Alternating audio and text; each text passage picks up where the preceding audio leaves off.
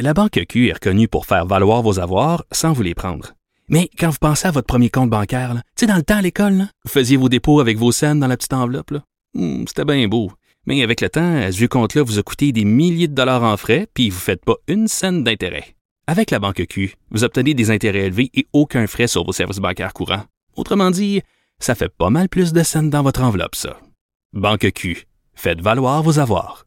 Visitez banqueq.ca pour en savoir plus. Pas comme les autres. Martino, il n'y a pas le temps pour la controverse. Il a jamais coulé l'eau sous les ponts. C'est lui qui la verse.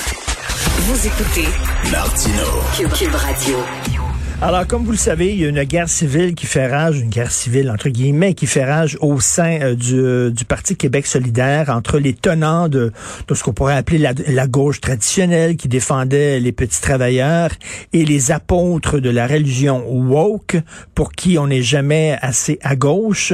Donc, euh, euh Christian Rioux, aujourd'hui, dans sa chronique, l'excellent correspondant à Paris pour le quotidien Le Devoir, collaborateur ici à Cube Radio, traite de ça, entre autres, de, ce, de, cette dérive de la gauche, de cette guerre euh, qui, qui, a lieu, euh, pas seulement Québec solidaire, mais on pourrait dire presque dans tous les partis de gauche.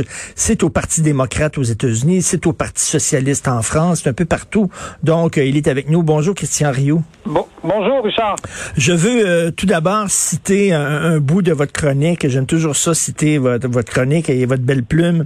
Donc, vous dites, si on avait dit à un militant syndical des années 1980 que la gauche lui reprocherait un jour son racisme systémique et sa culture du viol, qu'elle défendrait le droit de changer de sexe, qu'elle tiendrait des rencontres non mixtes, il tomberait en bas de sa chaise. Il serait tombé en bas de sa chaise.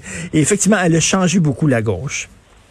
Oui, écoutez, euh, la gauche, c'est en 20 ans, je pense, c'est complètement métamorphosé. C'est-à-dire que on, vient, vous savez, on, vient tous d'un monde où la social-démocratie était était dominante et un monde, moi que je, je trouve que je qualifie euh, d'apaisé, hein.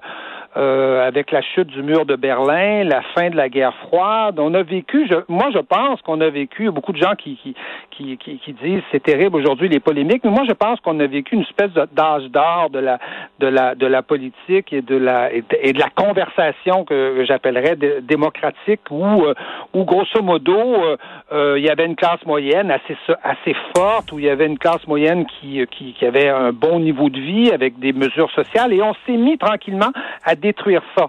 Euh, euh, et tranquillement, on a vu réapparaître des, des, oppositions de classe et justement, on a vu euh, la gauche se, se radicaliser. C'est-à-dire que je pense que moi que la social-démocratie, rappelons-nous René Lévesque, rappelons-nous Jacques Parizeau, euh, rappelons-nous euh, François Mitterrand, qui étaient quand même des figures consensuelles, je pense que la social-démocratie s'est quelque part suicidée. Et bon, moi, étant en Europe, je me suis retrouvé un peu, mmh. un peu spectateur de ça, allant couvrir des élections en, en, Allemagne où je voyais le SPD s'effondrer tranquillement, allant en Grande-Bretagne où on a vu le parti de Tony Blair s'effondrer. Euh, et je vous dis pas la France parce que la France c'est peut-être le, c'est le pire hein, aujourd'hui.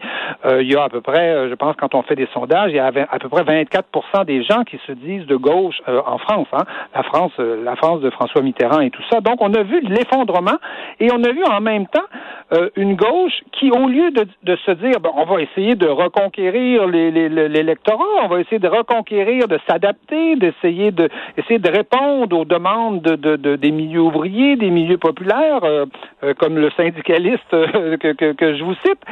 non, qui, qui, a choisi au contraire de dire non, non, nous on a raison, on, on, on fait une sorte de fuite en avant et on devient, euh, on devient racialiste, on devient hyper féministe, enfin, à peu près hyper, euh, hyper n'importe quoi. Et hmm. l'exemple que vous me donnez de Québec solidaire, je pense cet exemple achevé.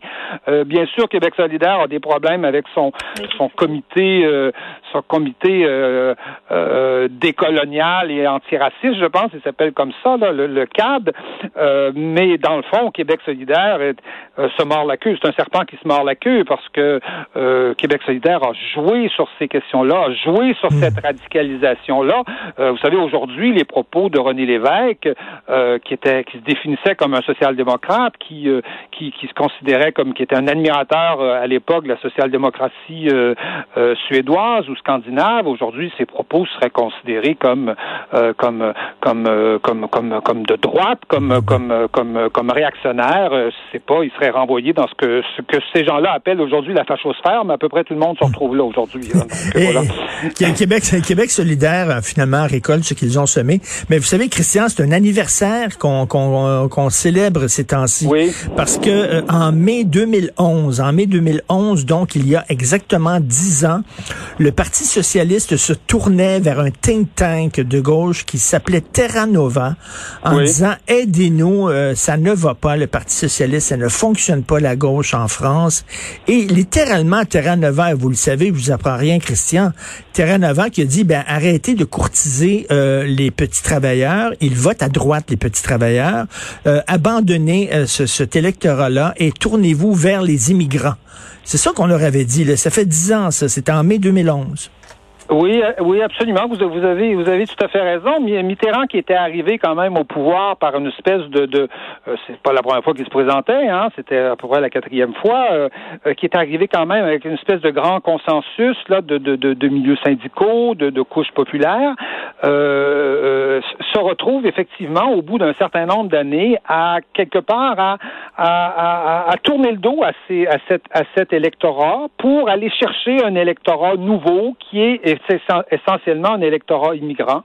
Euh, et l'électorat, je vous dirais, des minorités. Terra Nova, c'est la thèse justement de la, concertation des, minorités, c'est-à-dire qu'on s'adresse à des, minorités particulières et on essaie de, se construire un électorat avec ça. Et, surtout, on abandonne, je dirais, la, vieille classe ouvrière, les milieux, euh, les milieux populaires qui souffrent, eux, de la, désindustrialisation et la désindustrialisation de la France va s'accélérer euh, avec Mitterrand.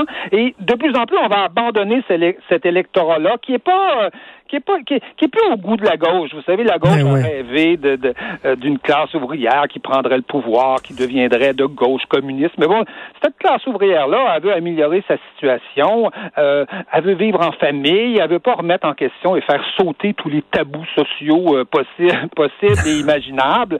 et donc, c'est, c'est ce qu'on appelle au Québec du monde ordinaire.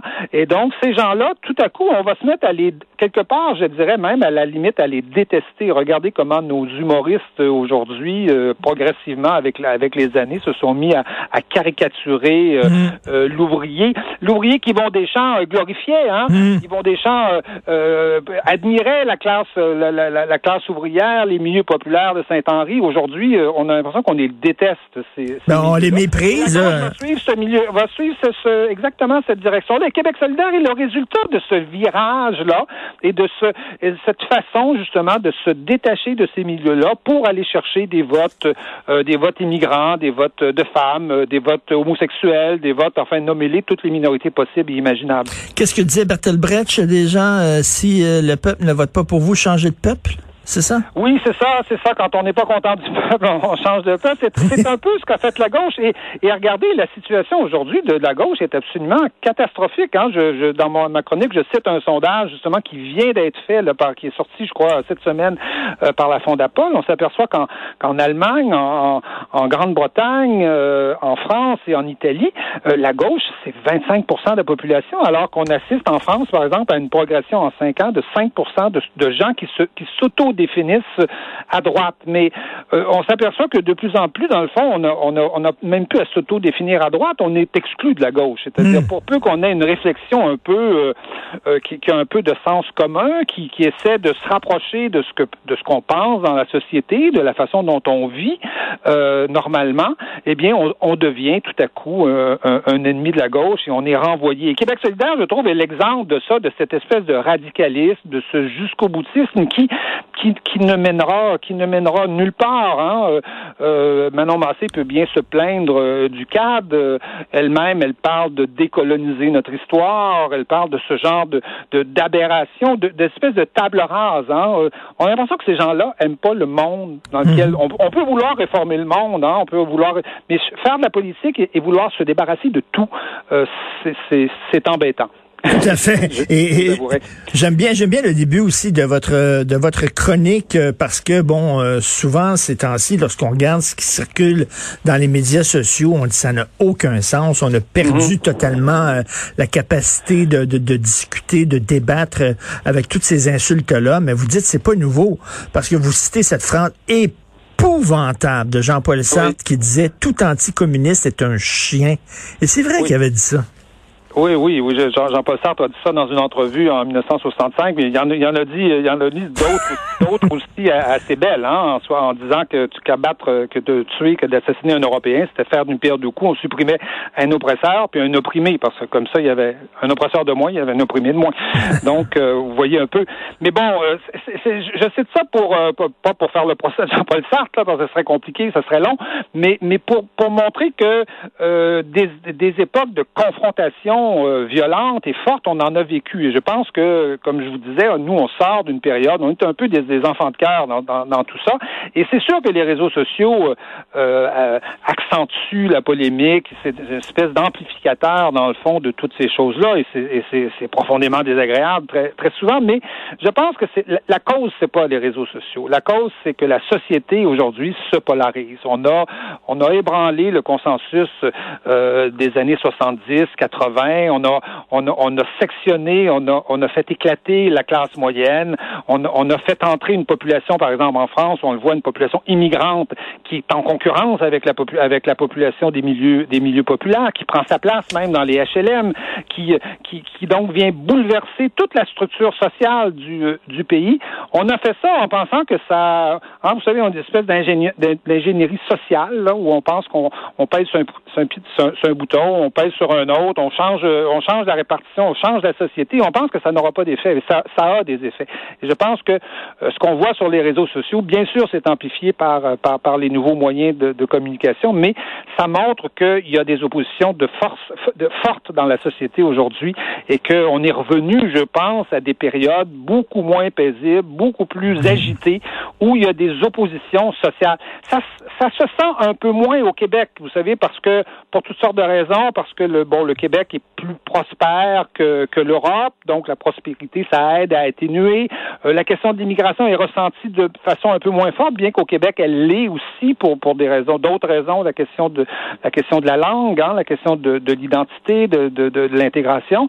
Mais, euh, mais je pense que tout l'Occident vit ça, c'est-à-dire on vit l'effritement de la classe moyenne, on vit le fait qu'aujourd'hui, il y a des il y a des vraies oppositions de classe, par exemple entre les classes instruites, euh, les, ceux qui sortent de l'université mhm.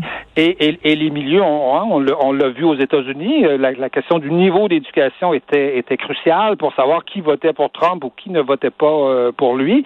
Et donc, on voit aujourd'hui, je pense, des oppositions de classe qui vont qui, qui sont fortes et c'est ça qui explique la rudesse du débat. Il faut il faut pas.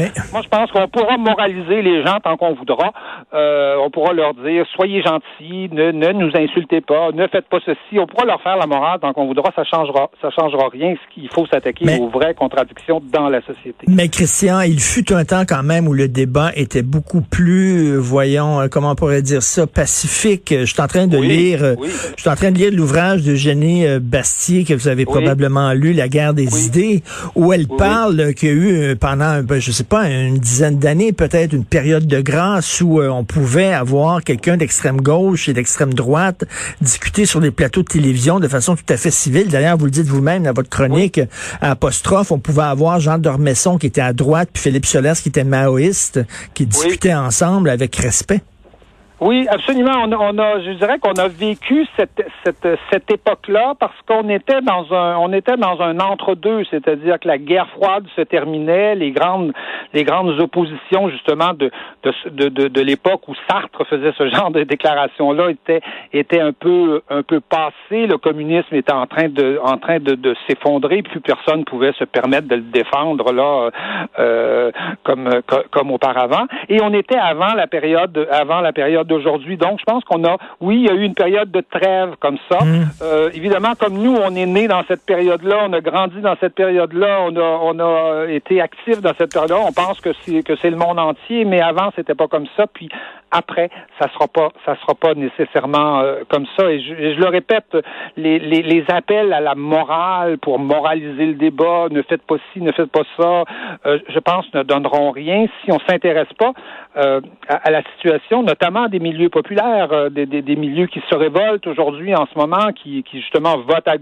à droite ou votent même euh, à l'extrême droite ou votent même des fois pour des gens assez assez assez bizarres comme comme Donald Trump.